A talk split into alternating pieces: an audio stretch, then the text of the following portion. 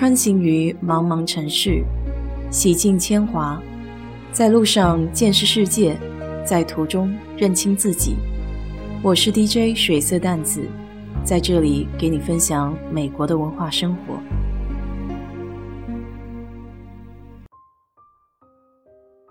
昨晚把赵薇的电影《致我们终将逝去的青春》又看了一遍，除了一些无厘头的童话元素。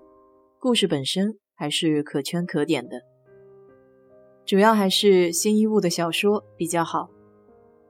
从那些人的经历，可以回想起自己的大学，正好又是在我学校里拍的，所以更加有感觉。大学毕业到今年已经十七年了，一九年回国，十五年同学聚会见到了不少老同学，大多成家立业，安稳生活。有个朋友给我提到，当年怀孩子很不容易，几经周折，最后才有了一儿一女。同学里也有不少生二胎的，身边也知道一两对没法生的。正巧这段时间，不论看什么平台，这个三胎的政策总是耀然眼前，所以也就着这个热度聊聊自己的一些看法吧。不知道你有没有看过《奇妙的诞生》这部国产纪录片？我还没有看完，刚开始看第二集。在生育政策开放的当下，有这么一些人还在为一胎苦苦挣扎。以前这些话题都是没法放到台面上聊的。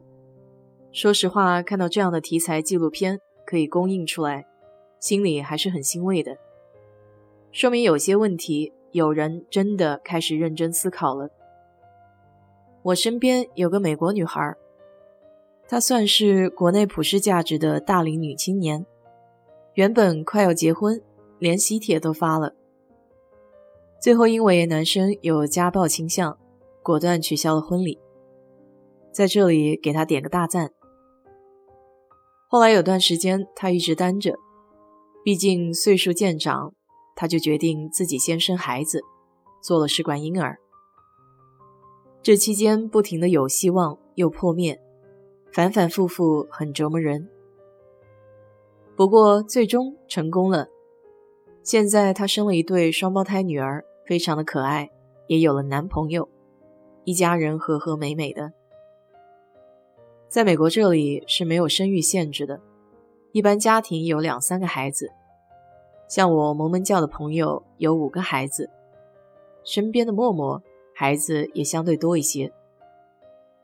在这里生不生、生几个都是自己决定，也没有什么约定俗成的天经地义，更不要说什么生不出孩子的女人就像下不了蛋的鸡，这种明显带有歧视性的态度。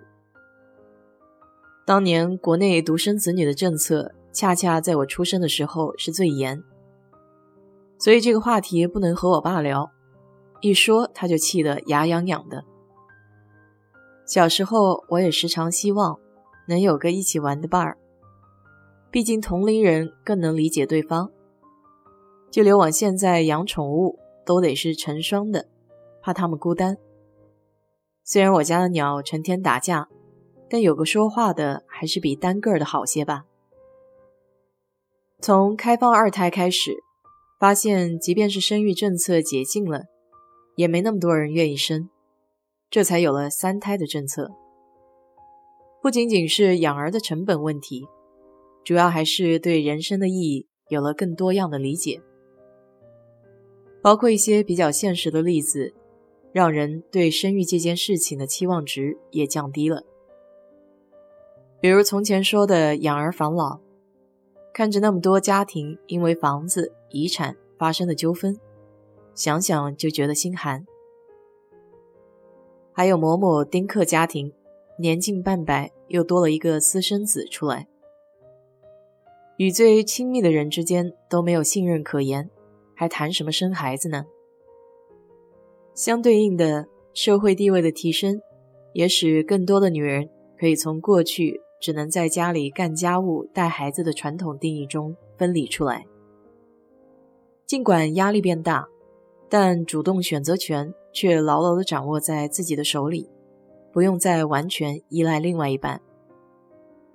我曾经看过一个专门讲述单身妈妈的纪录片，里面有一位香港女童，她和女朋友分手了之后，自己决定抚养一个孩子，于是借助朋友的精子生了一个。这个例子在过去是躲都躲不及的，又是女童，还借别人的生孩子，匪夷所思。虽然现在这种现象依旧不能被大多数人接受。但敢说出来就是第一步。社会的包容度越大，生活在里面的人才更能体会到自由。我想，当有一天不再有人关注生还是不生这个问题的时候，就是真的解放了。今天难得聊点有争议的话题，说的不好还请见谅。要是对这个话题感兴趣的朋友，欢迎在评论区留言，谢谢。